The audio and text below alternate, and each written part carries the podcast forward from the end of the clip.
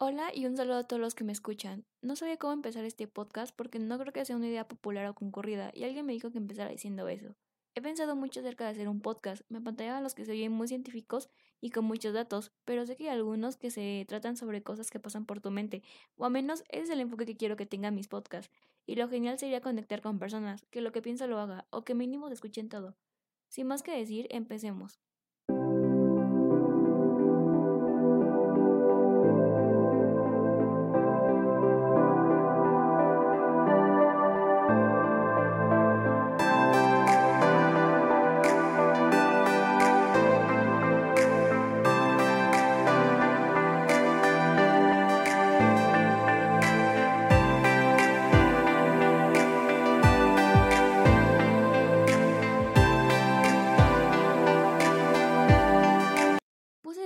No para hablar sobre paternidad o algo así, a lo que voy es que me he dado cuenta que la mayoría tenemos un problema o varios, un peso, una carga, un acontecimiento, como quieras llamarlo.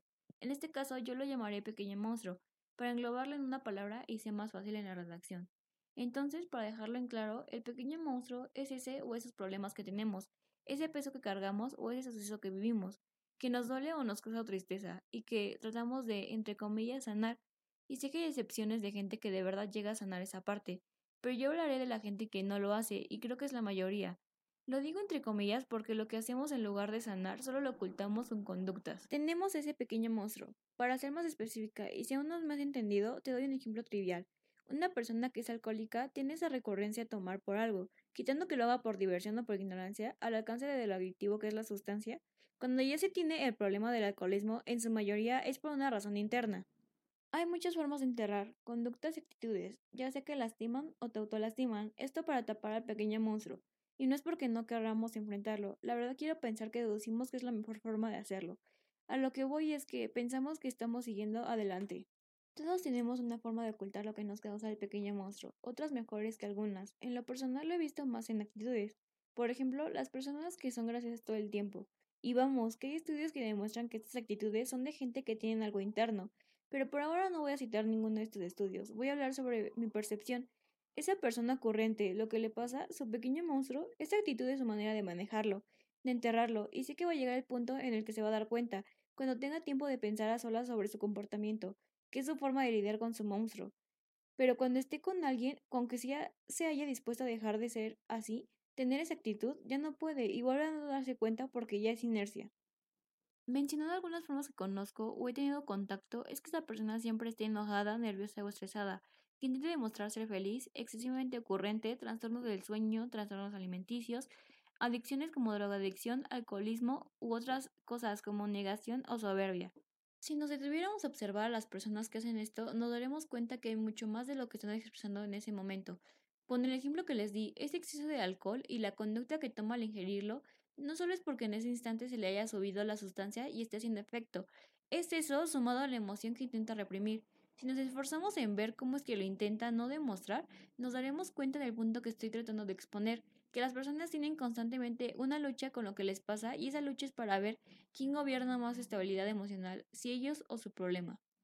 Para aclarar, puedes tener esta actitud o comportarte de distintas formas. Me refiero a los patrones o la forma de adaptar esto a lo que ya he dicho, ocultar que tienes un monstruo. Hay muchísimas actitudes que sirven para ocultar esto, pero igual hay conductas como las que acabo de decir y puede que haya muchas más. Y empezando dije que lastiman y autolastiman. Me estoy enfocando más en las que autolastiman.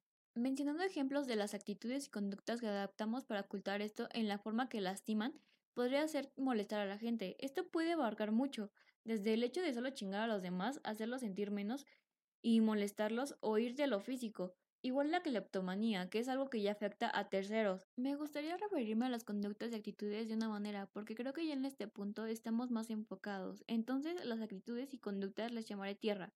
Tierra pesada para las conductas y tierra densa para las actitudes. La tierra, cualquiera que usemos, es mala porque de cualquier forma sirve para lo mismo, echársela a su monstruo para taparlo.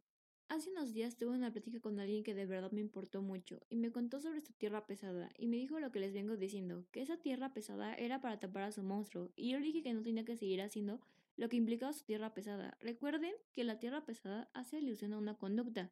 Entonces le dije que había otras formas de lidiar con su monstruo. Y me preguntó que si no hacía lo de su tierra pesada, entonces cómo lidiar correctamente con ello. Y ese cuestionamiento me hizo pensar mucho de lo que ahora estoy diciendo. ¿Qué le decía si incluso yo lidiaba con mi monstruo con tierra densa? Que todos los que me había dado cuenta que tienen este conflicto igual lidian con su monstruo con alguna tierra. Fue mucho que no sabía cómo responder, mucho en qué pensar que mi cabeza estaba en blanco. Y le contesté que estaría mintiendo si le dijera que sabía una manera correcta de enfrentar al monstruo, que incluso la mayor parte de la gente que lo sigue teniendo, alguna entierra a su monstruo.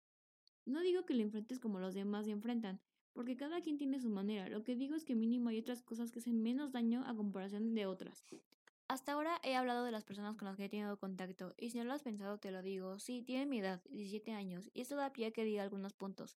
Ya me cansé de escuchar que solo es algo que nos pasa a esta edad, que nos duele o lo transgiversamos mucho, lo cual es mentira, porque hasta da risa pensar que solo aplica en nosotros. En verdad, si se fijan, en la gente mayor, se dan cuenta que igual lidian con algo, con cierta o ciertas conductas o actitudes. Por eso el título del podcast, aparte de mencionar todo el tiempo al monstruo, la otra parte es que implica crecer y criarlo, porque es algo que nos pasa en algún momento y lo arrastramos con nosotros gracias a la tierra. Y da igual si te pasó hace años, hace días, hace minutos, si sigue estando contigo es porque ya has preparado alguna tierra para taparlo. No es algo de edad, porque es algo que te pasa y sigue ahí y está allí. Es algo difícil de superar. Si no los adultos aún no lo tendrían.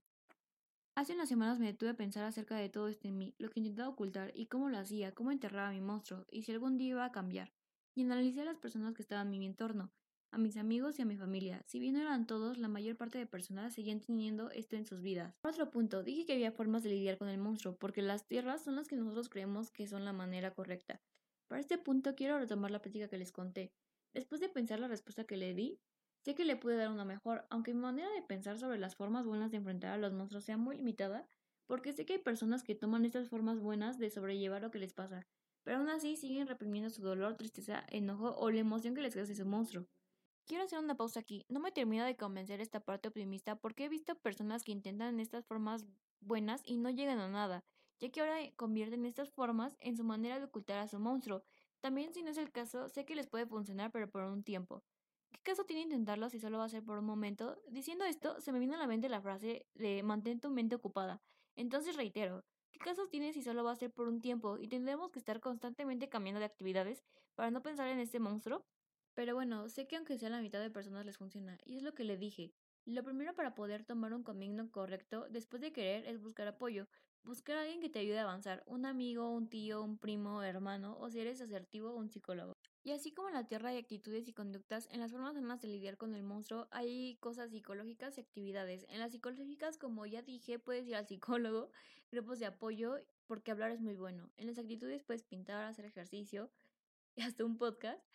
Pero bueno, esa fue mi parte positiva del podcast, porque de verdad me gustaría pensar que es así de fácil. No les voy a mentir, es muy difícil. Igual quiero decir que no estoy romantizando criar al monstruo y taparlo con alguna tierra. Antes, cuando pensaba en algo que me dolía y analizaba ese sentimiento con la situación, sabía que si no sacaba lo que me hace sentir, solo lo iba a tapar con otro sentimiento, y el que oculté iba a tomar más fuerza y se iba a hacer más grande, que iba a terminar destruyendo el sentimiento que puse arriba de él, y en ese momento iba a caer más bajo de lo que estaba desde el principio, y iba a ser más difícil, porque fue algo que en lugar de manejarlo, dejé que tomara mucho más peso e iba a ser peor, porque me puse en una situación donde se supone que las cosas ya estaban bien.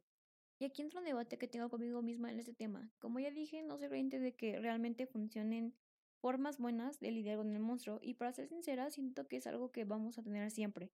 Un ejemplo de esto son las personas adultas que aún lo tienen. Pero por lo que acabo de decir, es más difícil enfrentarlo cuando ya lo ocultaste y le hice tiempo de que creciera. Si salir de donde estás es difícil, es mucho más difícil salir después de ser enterrado en la tierra. Porque si no te diste cuenta, el monstruo que entierras también eres tú, todo lo que le pones encima, eso que le llamé tierra pesada o tierra densa, te lo estuviste poniendo tú solo a ti mismo. Está muy difícil identificar a veces si tienes el monstruo, porque luego no te das cuenta. Piensas que estás bien, pero realmente no estás bien. O cuando ya te diste cuenta, cuesta dejar ir al monstruo.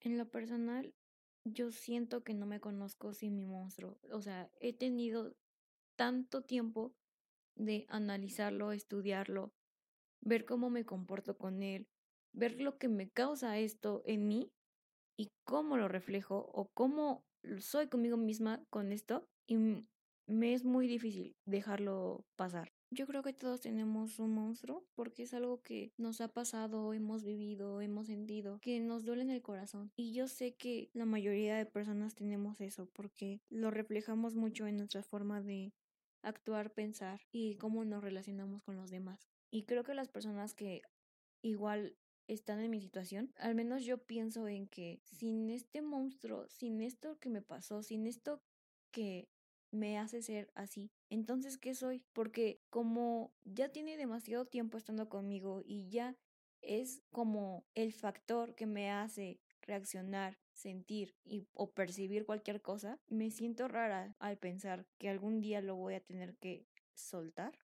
Y quieran o no, el monstruo de cada uno nos da historia y nos da aprendizaje, porque gracias a él desde que lo tenemos fue nuestra manera de decidir las cosas, o sea, si pasaba algo con la experiencia de tener este monstruo, ya sabíamos qué iba a pasar o qué íbamos a decidir nosotros, por qué elección nos íbamos a ir. Si te sentiste identificado, solo quiero que sepas que tienes mucho tiempo, el cambio nunca es de la noche a la mañana, toma mucho tiempo. Hay personas que nunca lo dejan atrás, pero siempre existe la opción de avanzar. Al escuchar esto de alguien más suena pretencioso y al escucharme decirlo me sentí rara.